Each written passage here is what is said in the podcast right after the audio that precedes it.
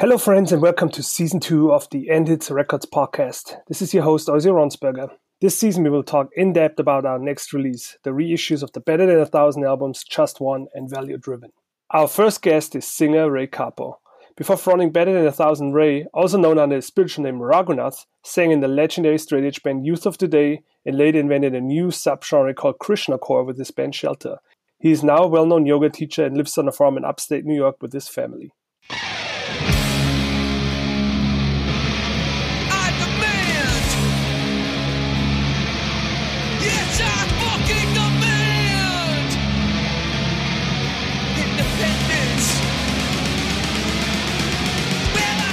So, hi Ray.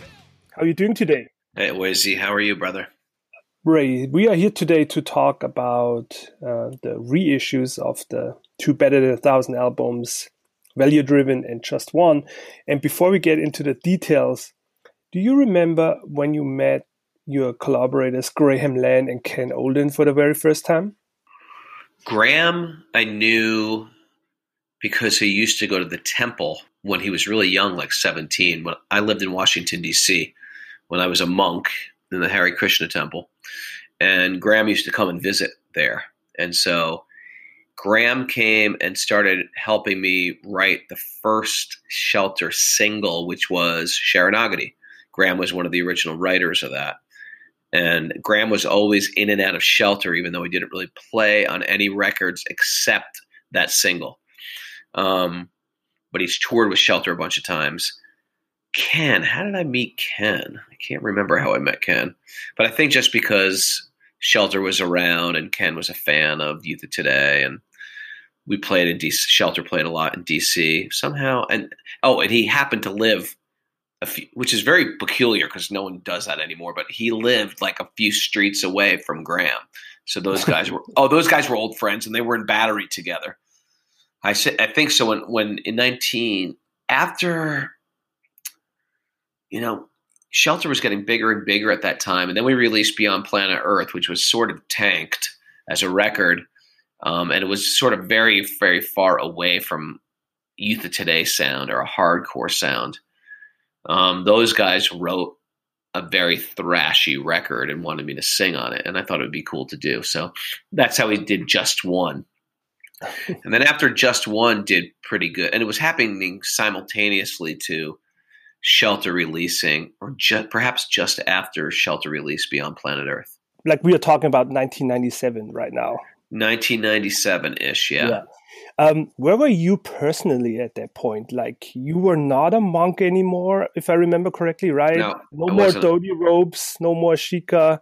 You know the Krishna ponytail at that point. Like, you know, it was a sort of a time in my it was sort of a time in my life where I'm just I was just sort of to like going through like a second growth and trying to refine myself. I'm I'm one of these people who like I dive into stuff, I get very serious about it, and then I attract a bunch of people to it, and then I don't like the way that things are within that community.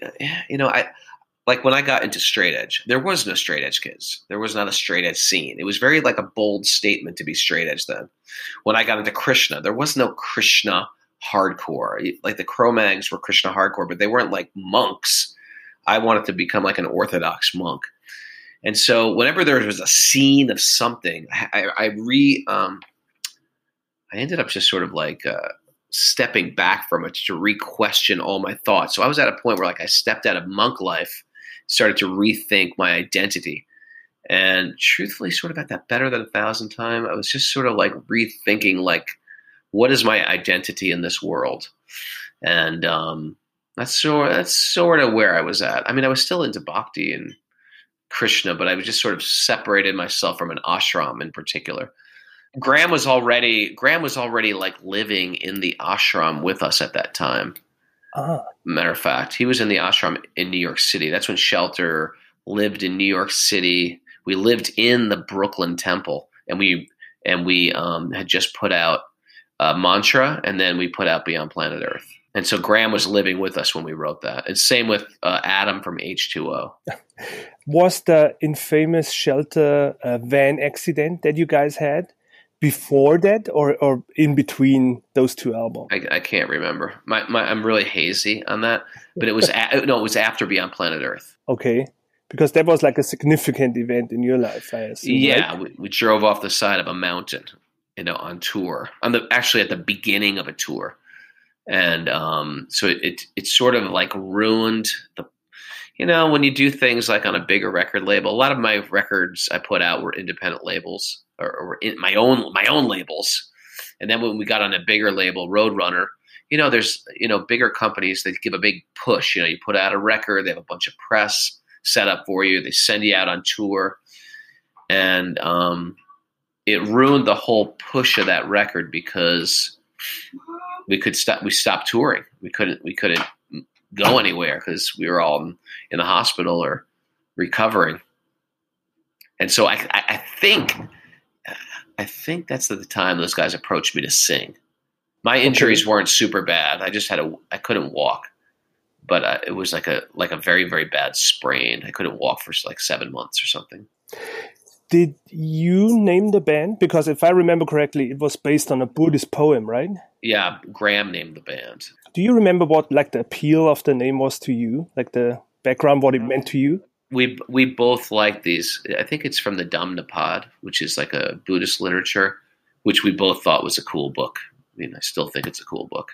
Recording the Just One album, the way Ken and Graham explained it to me is like they wanted to do a demo and then you got involved and they only had this really small time window of a few days so they just added five or six more songs to the demo and then you came in and just you know blew through the recording do you remember anything about recording just one back then um all i remember is those guys did most of the work all i remember is god where did we record that atlanta with Issa. oh in atlanta yeah no, I just drove straight to Atlanta.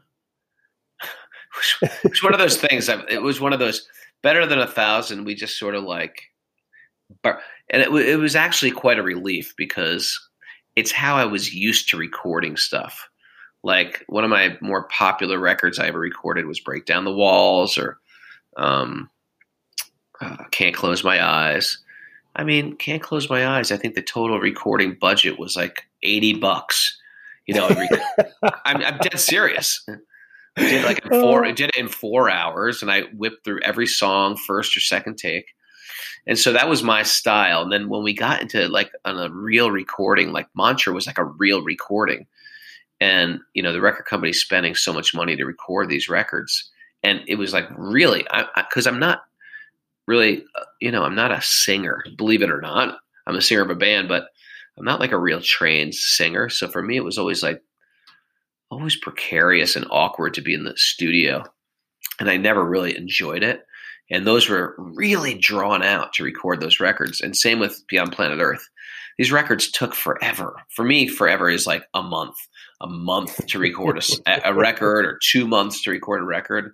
And I mean, truthfully, that's what most bands do when they like big professional bands when they record records. They take months, sometimes longer than a month. But for me, I was so like sort of into DIY. We put it out ourselves. We book our own tours. It was very sort of like, okay, you know, you know, I was growing up. I, I was growing up, and I I guess this is what you do now. And you know, I had a bunch of friends that were also becoming professional musicians. You know, getting signed to major labels, and it was a really interesting time in the '90s because everybody went from DIY bands to becoming like major label bands. And so it was a, actually an incredible relief to just do our own thing again and just record it at a friend's studio at our time on my and I went down there and I I whipped it off and the second record value driven same thing. We did it in Ken's house.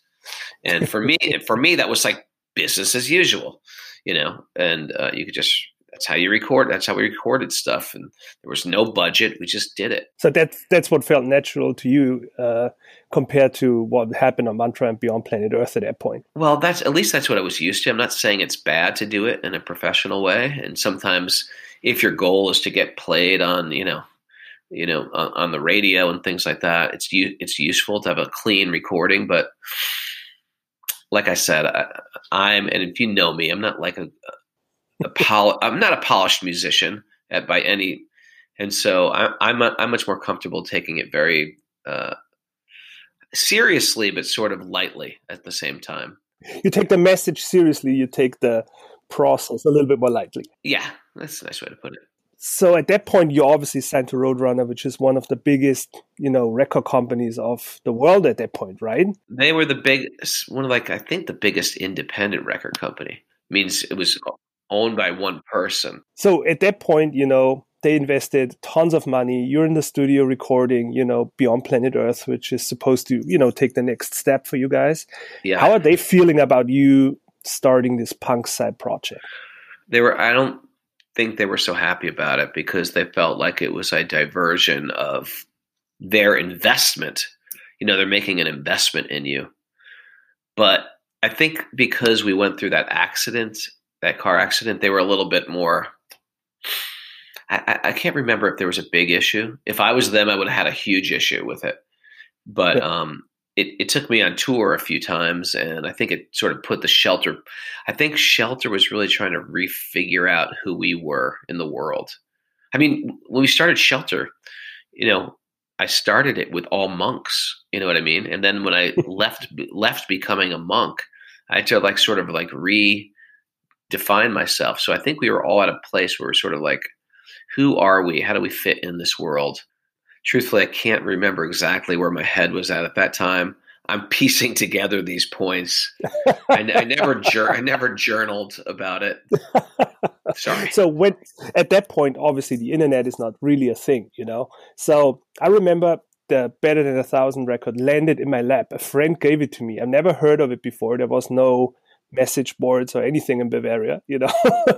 right. So a complete surprise. I get this thing and I put it on, and I was blown away. But the first thing I noticed is Ray Cappo is cursing again. Yeah.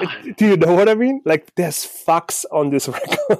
I know. It's, by the way, I don't curse any longer for the most, for the most part. Uh, I think I was like experimenting with. I think you know, it, it, it's a weird thing because you got to understand when I was 22, I became an Orthodox monk. And then when you leave that eh, for seven years, and when you leave that and try to, and the whole world has changed around you in that seven years. Like I missed out completely on pop culture. I missed out on the first Bush administration. I missed out on grunge. I mean, there was no, you know, I missed out on all, you know, when I went into the ashram to live in an ashram, everybody wore tight legged jeans. While I lived in the ashram, the fashions changed that everyone wore stovepipe, gigantic jeans. so it's like when I walked out of the ashram, I didn't even know how to dress anymore. I missed out on culture. I missed out on The Simpsons. I missed out on Seinfeld. You know, this was like a this was like a huge part of American culture. And I was like, truthfully, I was like a little lost on trying to figure out who I was in the material world. And so mm-hmm. I end up resorting back to old habits, old thoughts, old language. And I think it took years to find sort of like a balance between how do you t- you know retain those those good things that you learn in ashram and apply it to life instead of being like a pendulum swinging from one side to another. I mean, you got to understand even as an as a monk, I never listened to mon- music. I just chose that I'll write music, but I'm not going to listen to other music because the, the, the theory is the sounds that you put in your consciousness affect your thoughts. And so then I just, I, hearing that, I was like, okay, I'm not going to put any sounds that aren't going to assist my thoughts in my mind. Yet I'm still in a band. I mean, of course, within reason. If someone gave me a demo tape, I'd listen to it. But I didn't go out and actively pursue listening to all the 90s hardcore bands because it's just not the I was very fixed in what I what I was you know working on on my myself you know development. But in that sense it was very peculiar to write music because you know usually when you write music you're influenced by other music but I really cut myself off from the world even though I was in a band playing and maybe even touring and traveling the world and, and meeting with more people than the average people did. I mean considering I was living an isolated existence, I was in countries all over the world and I was um, meeting with thousands of people per day, but still I kept myself almost like in a you know what a snow globe is, one of those like bubbles. Oh, yeah. I, I, kept myself like sort of in a in a bubble. So at the time of better than a thousand, I'm like sort of like broke out of that bubble, and I'm trying to figure out, okay, who am I in this world now? I've missed a big chunk of it. Then these old friends of mine came and said, "Hey, we wrote this record. Uh, what, what kind of music? What kind of lyrics would you write for this? What is your persona going to be? Who are you going to be, etc." Very interesting.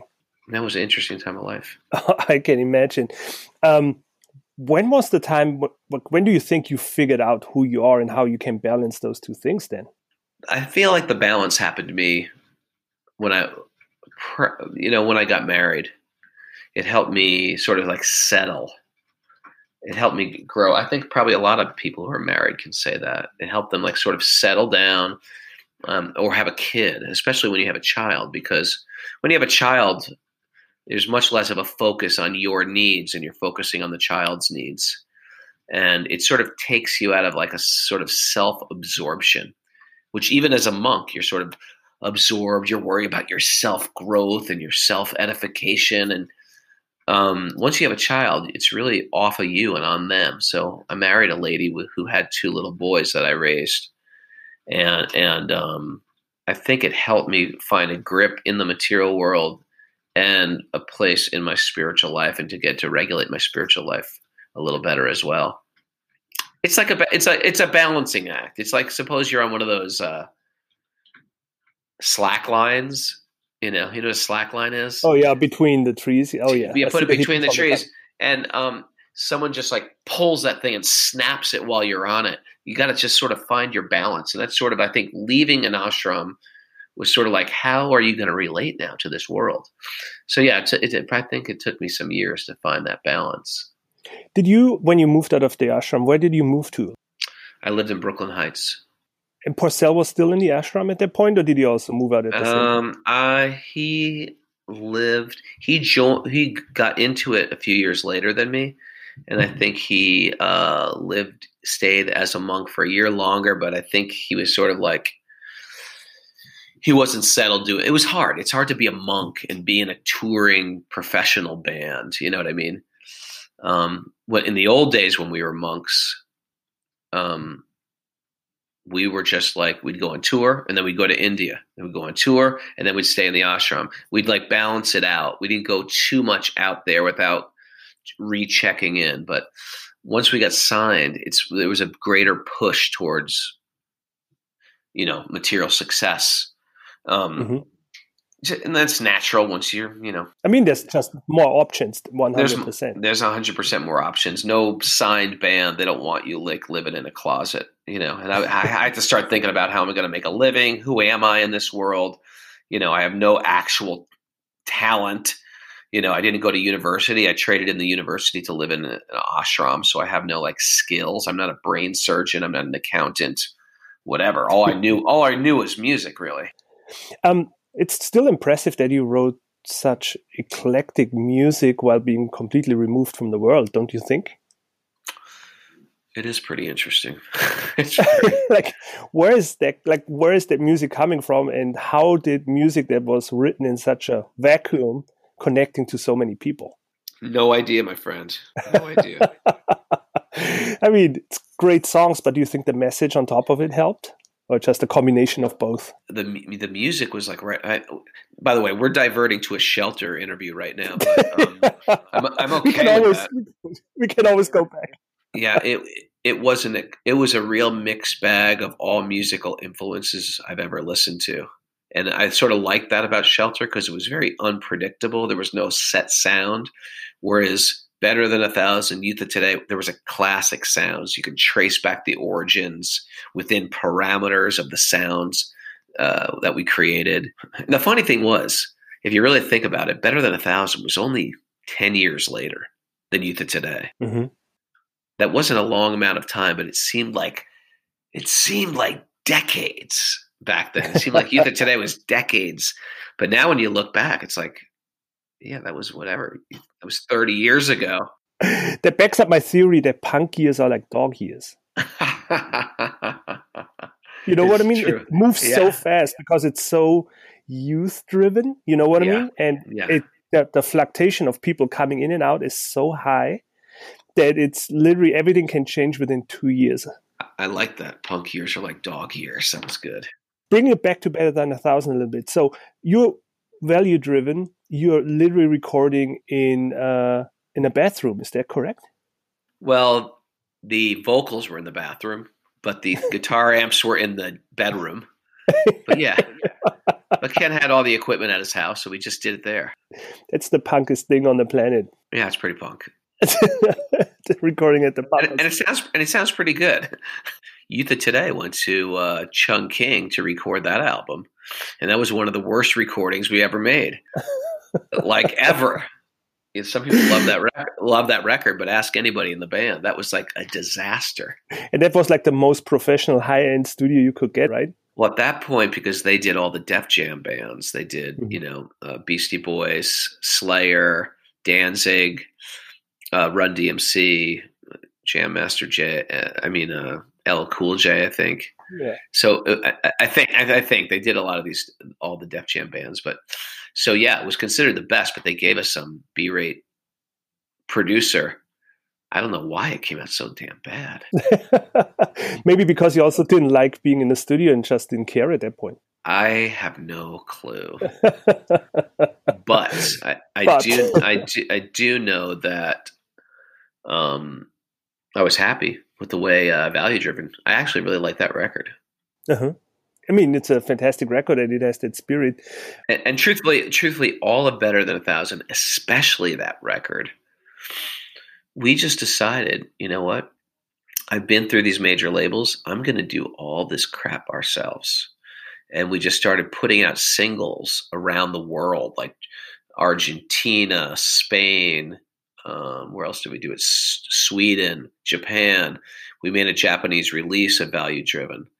Um, we toured all over. We toured South America. We toured Brazil. It was quite amazing. All the stuff that it, we were only a band for a short time, and we did. I mean, we toured the world many times. We even went to Japan, although we all got uh, we all got a uh, what's it called? You get kicked out of a country, deported. We all got deported. Oh, yeah. um, We flew. We, we flew from New York to Osaka to uh, Fukuoka, and the record was out. The tour was there, and they said, "Where are your working papers? Are you no?" They said, "Are you here on business or pleasure?" So half the band said pleasure, and half the band said business. And it was like right out of like a sitcom. And they said, and the Oh. guy just said, "Okay, sit over there." Oh my God. Who said who said pleasure and who said business? Do you We- remember? I, I can't remember. We were just like we were just like blurting out the wrong thing at the same oh. time. Oh, and they made us sit down and they said, "I'm sorry, you're getting deported." And that I was is like, amazing. "I know." And, and then the guy wanted us to sneak in. I was like, "I don't know." It was like a whole nightmare. We never snuck back in. I've never been to Japan. Sadly, I haven't been to Japan since then. Oh, so you think you're banned forever? Perhaps, perhaps. Red flag. Red flagged. Yeah. Um, Although that was actually that was 20 years ago. you might be you might be able to get back in. Yeah. What I remember when you toured on that record, you came to Europe with Battery on that double bill. Um, you also had a self-help CD at the merch table. yep. What was that about? basically the similar things I do right now. You know, I was I've always been into sort of the same type of thing since I've been 20, 20 years old.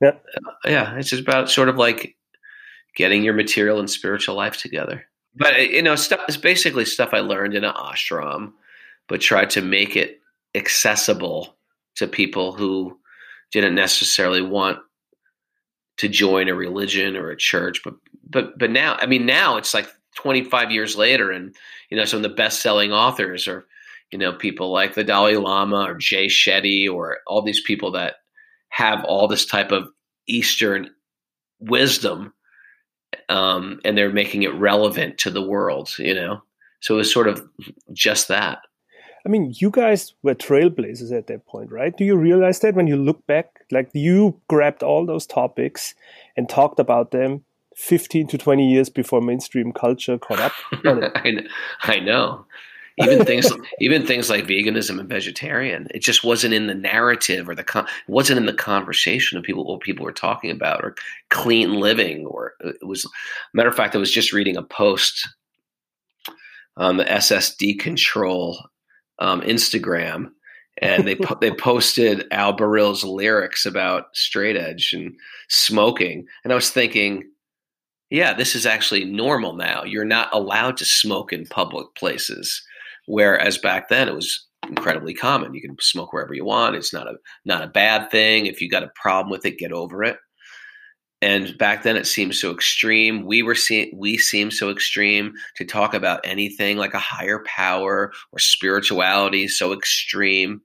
And now it's like, I mean, if you say you're like into bhakti yoga or yoga, it's like um, everybody is or hell or it's like of course you are everybody is. It's like cool. We we got into it it was not only not cool when i became a monk i did it for all the noblest reasons i could have thought of in my life. It wasn't because i was getting a kickback or getting paid or getting you know it wasn't because my family to make my parents proud or the got the people in the music scene proud of me. I did it because i really believed this stuff and i was ostracized People didn't like me. People threw meat at me. People made fun of me. People called me a loser. Magazines wrote bad articles about me, tried to publicly humiliate me. You know, it was it was sort of like I, I didn't do it to gain friends and in, you know win over people. It's just because I believed in it. So it was one of these things that nowadays it's like cool, it's respectable. It's sort of like I can talk to people about it and you can make a living from it, etc. do you think you started too early? Do you wish, no. or do you think you reap the benefit? Of course, I, re- I totally reap the benefit. Are you kidding?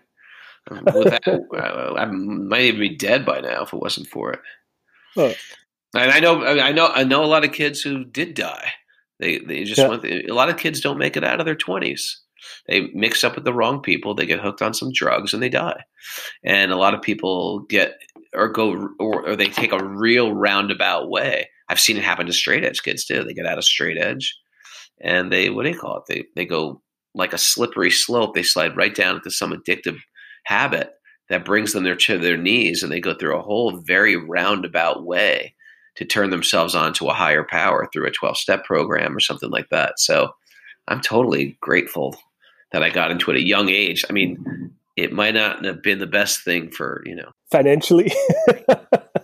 well, uh, well, I mean, for, if you think about it, I, I, made money. I just, I just, what do you call it? I just, I just was not attached to the money, so I just gave my money in charity because it's not like I gave up everything. I was still in a successful, lucrative band. I started my own record company. I traveled the world. Is in in one sense, I lived in isolation internally but externally, I was more in the world than most people were. Mm-hmm.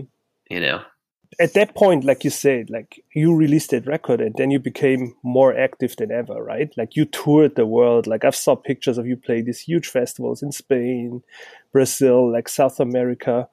Um, what Ken said yesterday is like how he couldn't believe it.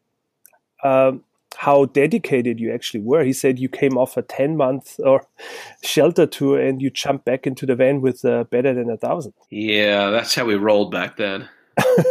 Do you know what your motivation was? Can you remember? Because it couldn't be the money. Like you don't play in a right. hardcore band to get rich, right? I think um, that was just what we were into. And that's sort of what was expected. And I, I, I'm not even saying I'm great because of it. Some people some people, like myself, like Ken, like Graham, we can be on tour all year long and it's normal. Like sick of it all. Like bands like H2O, these bands that go on tour like this, it takes a special type of person that can just pack up their life and live in a car. And not a lot of people can do that.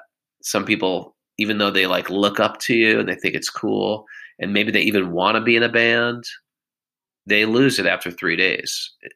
And I'm not putting them down. A matter of fact, it's more normal to think it's weird, but there's certain people that are like born. To, I mean, you're one of them too. You're a tour manager. It's like our lives are weird. You know, we we spend like, you know 16 hours in a city and then pack up and do the same thing again and you go to you go to 20 cities in 20 days and you, you, interact with so many people and friends and fans in that city and you develop sort of like a deep almost a, instant depth in a relationship with them and then you leave them and do the same thing over the next day and you revisit them and you're i mean anyone i meet from any country practically if i'm meeting some person they'll say yes i'm from you know, Cologne, Germany. I'll be, oh, Cologne, Germany. I've been there 20 times. And they're like, what? You've been to Cologne 20 times? Yeah, maybe, maybe more, maybe more. I, I, you know, we've been to like the tiniest little villages that the, basically the whole world won't even visit. At least Americans won't visit, but you know, we, but at the same time, you know, we didn't spend tons of time in those places. We spent a moment in those places, and uh, it's a special beast. So for me to get back in the van tour, just sort of what we did, you know. Do you think they prepped you like for what you're doing right now, like traveling all the time, teaching yoga or taking, you know, pilgrimages through India? Is that all based on what you learned back then? It prepped me for being a monk, being in a band, that's for sure. and then and then living in a and then living in a monastery also it, that that was just like normal. What it didn't prep me for was settling down because settling down means you settle down. And I'm sort of like always like, even still, I'm a yoga teacher, but I travel internationally and teach pretty much every weekend until the coronavirus hit. So, was settling down a problem for you when you did it? I was a little ready to do it, but I don't know. It might be a karmic thing. Maybe my karma is just to travel because I travel more than I ever did right now. you like you, I, I, was just talking to you before the sh- before the show that I was supposed to be in Europe right now. I was on like a you know two week tour through Europe teach teaching, you know, and I traveled to Southeast Asia and teach. I traveled to uh, all around America and teach, and I traveled to India twice a year and teach. Um, Ken mentioned something which I thought was interesting. He said that he thinks that you are somebody that needs change a lot that means if something is too repetitive over a long period of time, you get bored with it. And that might be the reason why the band ended at some point, that it was just the same old. Is that actually a correct assumption? Um, I think with Better Than a Thousand, it was like one of these things like the shows were incredible, the the shows were incredible. Um, the touring, the tours were incredible. I mean, it's every if if you were into hardcore music, it was like a dream come true as a fan. But it's sort of like I already did that with of Today, and I already did that with Shelter practically, and now I'm doing it again. I just felt like been not not that there was anything wrong with it, but I just felt like been here, done this I need to move on to my next phase of my life. And it took me a while to figure what that was out too, um, because I re- like I said before, I wasn't. I traded in that part time of my university and and just studied like living in ashram. So what I ended up doing was I just got really serious into yoga and really serious into jujitsu, and that became my both of those became my passion and I was sort of winding down from doing some music, winding down from doing music. I did a few more shelter records, and then I sort of stopped doing it seriously. What do you think if you look back at it? Like, what's the legacy of a band like Better Than a Thousand, or what's your legacy if you look at all your projects combined together? Well, in terms of legacy, when I hear that word, I think of something. There's something very natural when it comes to musicians with legacy. Is you're leaving a piece of your heart or your mind or your thoughts on vinyl or on CD or on digital um, audio that uh, when I think of legacy, I think of something I'm going to leave to my children. Um, so yeah, you could leave. You, this is what Dad was thinking about. This is what my grandfather was thinking about. This is what the topics of the day were like. This is what music sounded like in 1998. You know, and so for them, you're you're leaving a piece of your personality. It's almost like a time capsule, um, holding parts of your thoughts and your mind and your heart and your and the sound. you know, you're leaving that, and in that sense, it's it's it's like a, almost if a person's diary could like start to talk and move, and you know it's visual because you mm-hmm. see you see videos or you see photographs. It's like a piece of art, but it's basically on and, and especially for a person writing the lyrics or a person writing the music, it's it's a great way to document document your life and practically every song I've ever written, I can remember exactly where I wrote it, what instrument I wrote it on, and um, where I was in that time of my life. So, contrary to what you said earlier, you did write a diary, just in a different form. Exactly. It was like an audible audio diary, an audio, big audio diary. That's what I call it. Big audio dynamite. How does your um, family relate to that part of your personality? You know, it's um, my wife's been to a few shows, but she doesn't know so much about it. She's she's a civilian. She's not a. she's a. I call them people who are not into hardcore. I call them civilians. And my kids have been to a few shows, but they're civilians too. They. My son just got a turntable, and I, I gave him. See, I didn't keep any of the all the records I I recorded. I never kept them. Like I have no personal copies of my own records. I have a few, but not like a collection of them. I just you know I that some of them are worth a lot of money. yeah, yeah, whatever. it's sort of like photographs, you know. I love photographs, but eventually they end up.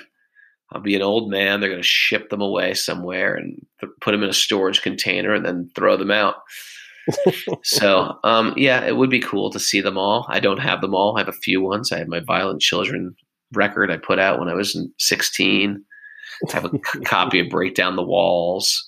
So I had some re- reissues came out, and I gave them to my son yesterday, who just bought a turntable. But he never like listened to us. He didn't really know the songs, and uh, yeah, it was just sort of a they don't know me as a singer of a band. Although in these, we did a couple of reunion shows recently where we do some shows, and I, I invited them to some a weekend we did, and they think it's cool. That that's rocking out. yeah, I think it's cool. It's weird. They don't under. I don't. I don't think they know how to digest it. Like, what is this? Like, because I don't listen to that type of music anymore. So they're mm. like, and I'm a yoga teacher. I, I do kirtans, and you know, our kirtans are pretty heavy and loud, but they're nothing like a stage diving, and so they can't. I don't know. I think it's a it's a different sort of part of my personality. I'm still an mm-hmm. intense. I'm still a very intense person, but you know. because the way you described it earlier on that at some point you had a conflict and you tried to figure out who you are you know between all those worlds that you talked about but it seems like all those words came uh, together a little better in the last few years, right? Um, you still perform as a punk singer. Yeah, I still perf- I still perform as a punk singer, but it's a little bit of stretch outside of my comfort zone. Believe it or not. Really? Yeah, it's it's it's it's it's it's, it's sort of like because I don't see myself when you're in a band like that. You sort of see yourself as a kid I don't really see myself as a kid anymore. and, and, truthfully, I think it has a problem with a lot of times people growing up. And I don't mean growing up in a good way, like I want to stay young till I die. I mean growing up in like a maturing of who your identity who your identity is in this world. I think there's it needs to be a type of maturing. And so that's one you know, this sounds sort of like might sound bad, but uh, if I don't like to think of myself like I thought of myself as a kid. I like to think of mm-hmm. myself as an adult living in an adult world with adult responsibilities, adult thoughts, adult behaviors. Um, yeah. I mean, that might be the downside, though, of your audio diaries because that part of your personality or that reincarnation of yourself is there for people to see for the next hundred years, right? If somebody picks up Break Down the Walls, he sees that picture and he hears that music that you played and he reads those lyrics and that might be the only facet of your personality he knows yeah it's a good point. point and he doesn't know like the the Raghunath Cappo of today and hasn't talked to you about. So do you think yeah. that comes with weird expectations? Whenever you're dealing with fans you're dealing with people's crazy expectations of you for sure for sure. You're not allowed to be an individual. You're you're you know you're a archetype or something, and they they try to hold you to an archetype. Um, forever, forever. I'm 54 years old. You know, they want you to be and think and speak exactly like you did, you know, when you were 19 years old. Yeah, which is crazy, right? Like, who would do that to anybody else? To anybody else. Ian MacKaye still has to talk about straight edge to this day. Yeah, of course. and that's what happens to any like child celebrity, probably anywhere. I'm sure if there's a child celebrity like I don't know, some American TV show where there was children and they're adults now. They still get asked about these children. Part, that's just part of the energy of dealing with fame and popularity, especially at a certain timeline in your life. But I feel like the messages were important, and those messages, because the messages were important, they stand the test of time forever. Do you have that kind of fan reaction from yoga people too? Is there like fame and super fandom there? There is. there is actually. yeah, there is. It might be might even be worse. Really? Yeah, believe it or not. Because if from the outside it's a subculture like everything, like every Just like everything subculture. else. Exactly, it's a subculture. So I I assume it comes with the same problems, probably. Yeah, the same upsides and the similar downsides. Yeah, for sure. Good, good, good analysis. Would you do anything different in hindsight? Because referring to that song of yours, uh, I Can't Change History on a Shelter album. I saw you posted that song recently. Like, you are aware of the fact, obviously, that you can't change history. Is there anything you would do different if you look back at it? You know, whenever I look back, retrospect, I'm very happy, sort of like where I am right now, and who I and who I am. So in that in that sense, whatever got me to now, I'm okay with. Even sometimes you turn, you, you go north or you go south. But the real thing is, like, where, where, where are you right now? It's 20 years later, 10 years later, 30 years later, where are you now? Are you happy with the choices that you made that got you to here? So sometimes I was extremely, you know, when I, you know, I, I tend to work in extremes pretty much. So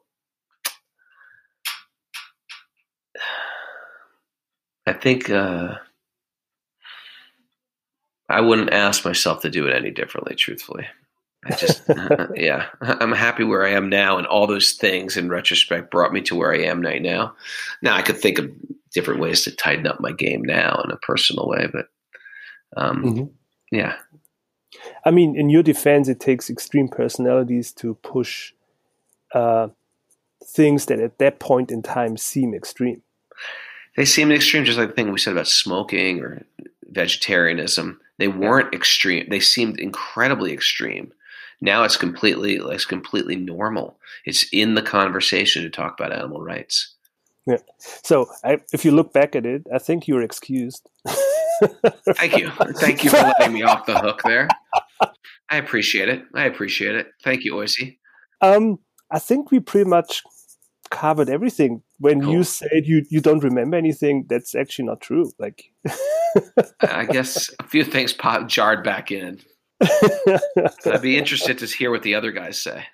So Ken is like he has a great memory, by the way. Like very de- very detailed. Not only like, that, he saves everything. He saves every record, every flyer, every T-shirt.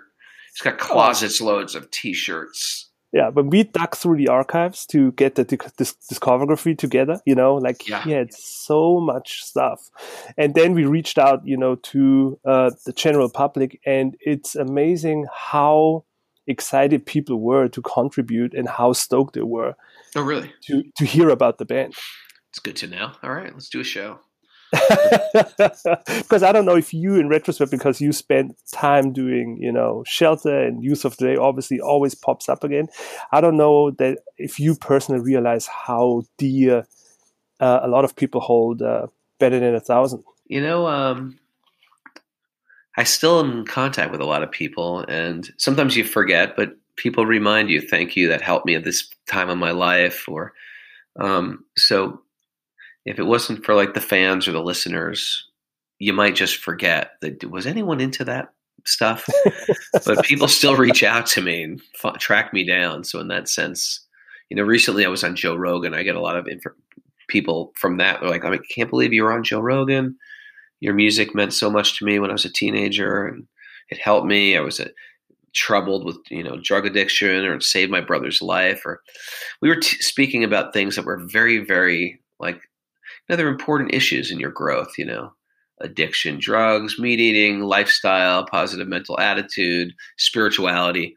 And those are not just like small topics. These are like major life changing things. So if a person opted into any of those things, it could have saved their life. So yeah, people still remember it in in that regard, and, and not just remember it as like a good time you played at our club and you rocked out, but it's sort of like I opted into that lifestyle. Thank you very much. And so in that sense, I felt like good work is done. Good work has been done. it's okay to it's okay to die now. uh, I mean, that's probably the biggest compliment, right? If you touch somebody that close. Yeah, yeah. Um, why do you think you were always so interested in use such existential questions? That's a, that's heavy topics for a young person, don't you think? I, I have no idea, but that's what I was into at a young age. Like you didn't scream about your parents not allowing you to go out and say that. That's what I was into at a young age.